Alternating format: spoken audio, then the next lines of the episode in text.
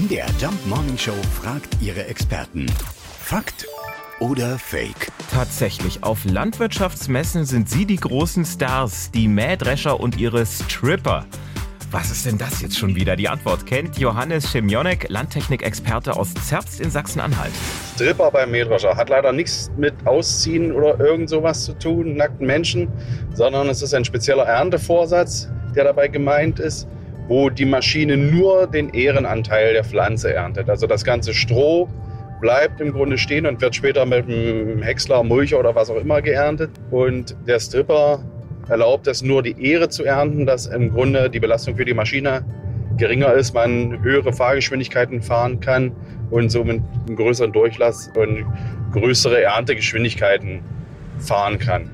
Das ist der Gedanke beim Stripper, beim Mähdrescher. Und die sind übrigens mehr als fünf Meter breit. Das wären für einen Barstripper jetzt sowieso nicht unbedingt Idealmaße. Oder woran haben Sie bei Stripper die ganze Zeit gedacht? Fakt oder Fake? Jeden Morgen um 5.20 Uhr und 7.20 Uhr in der MDR Jump Morning Show mit Sarah von Neuburg und Lars Christian Kade.